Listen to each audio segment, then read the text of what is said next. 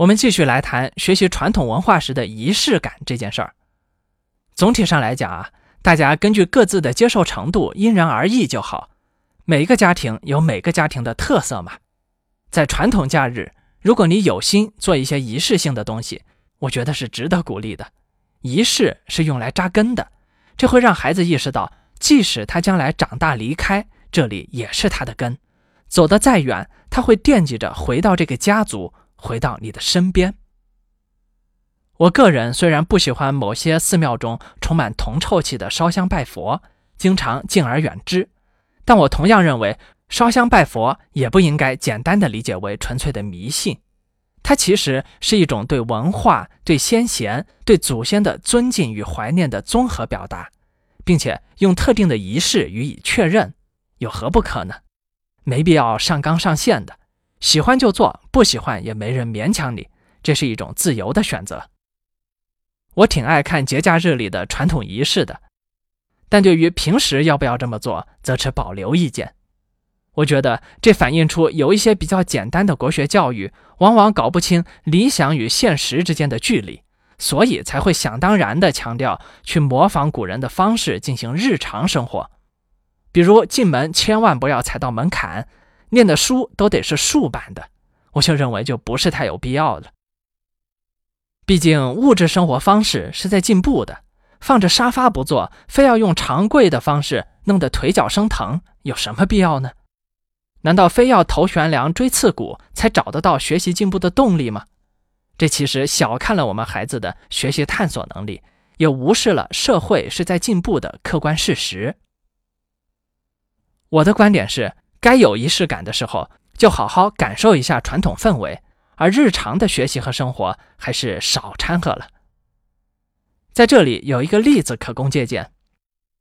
我在日本京都的时候，观察到他们把现代化和古代传统两者结合得非常和谐。工作的时候穿着西服，吃着西餐，用着电脑；而逢节假日就穿上和服，规规矩矩地完成传统的仪式，仿佛一瞬间回到了古代社会。这种现象，我们在其影视剧甚至动画片里都可以经常看到，而在香港和台湾，甚至东南亚国家，我也同样见到类似的场景。古代文化和现代文明完全可以井然有序、有和谐共存，它们共同构成丰富的人文环境。这种共存分属不同的场合，并非一定要去强行的融合。比如，非要穿着木屐汉服去上班。就会让人觉得有些荒谬了。所以，能展现与体验传统文化魅力的仪式感，其实挺好的。这是有效的对文化、对先贤、对传统的传承。但分开来一些可能更好。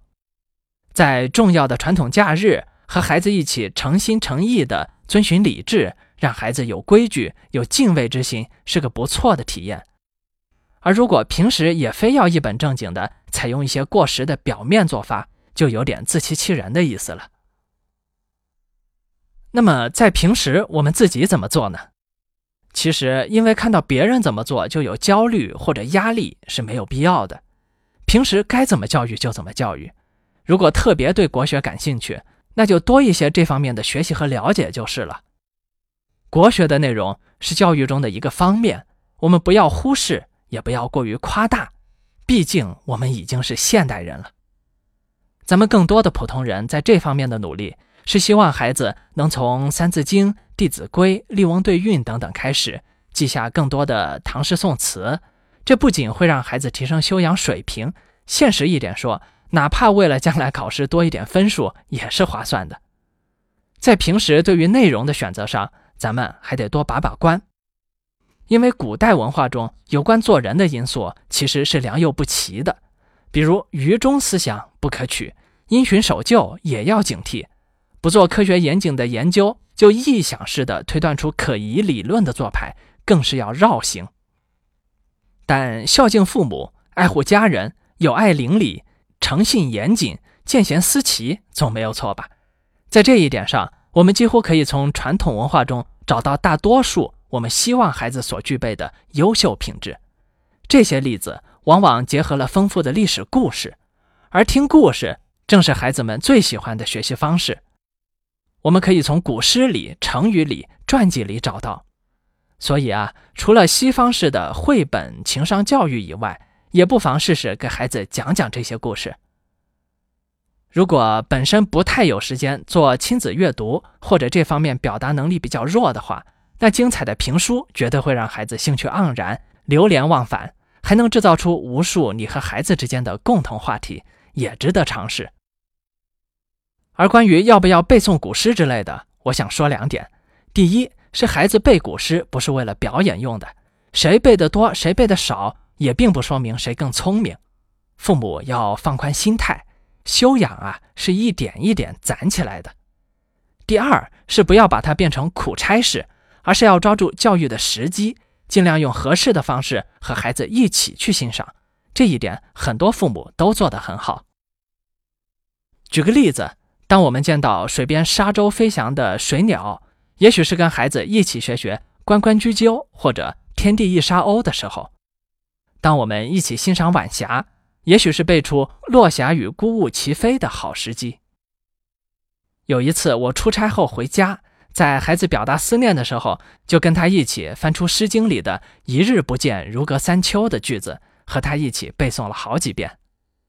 这些细节其实并不怎么刻意，但就是这样慢慢的体现在日常生活中，可效果却非常好。二年级时候的小羽毛就自己做出了好几首看起来像模像样的古诗，自娱自乐了。比如去桂林旅游，路过景点的时候正好下着小雨，对面的游轮上有人打伞看山，他就自己写了一首：“今日本宝游漓江，漓江烟雨满船舱。何人撑伞江上望？遇见九马画山冈。”你看是不是还挺有诗意的？我想。这样的自然感染之后的效果啊，可能还好于那些勉强背下的晦涩难懂的词句吧。只要你的心和孩子在一起，你就能感受到孩子的需求，也能够恰当的与孩子一起利用传统文化，去更有修养的表达出这种需求。最后再谈谈有关的教育者，那些只是怀着一腔对传统文化的热忱，就觉得自己可以去教育别人的想法。我觉得是不太成熟的，自己在家折腾，别人可能管不着；但如果并不懂孩子的基础教育心理与规律，就忙不迭地去影响一群孩子的前途，这也未免太儿戏。偏偏现在市面上某些所谓国学的幼儿教育机构这么干的，真的不在少数。显然，并不是所有懂国学的人都懂得教育。这里咱们不是说什么资格或者认证的事情，而是说。到底合不合适，有没有能力做这件事情？半吊子的国学学者，其数量占比远远比我们想象的多。其中不少人甚至有些偏激，不假思索地传承他们的想法，甚至是危险的。比如，现在有人会以三从四德作为教育内容，教育女孩子逆来顺受，这就很让人担心了。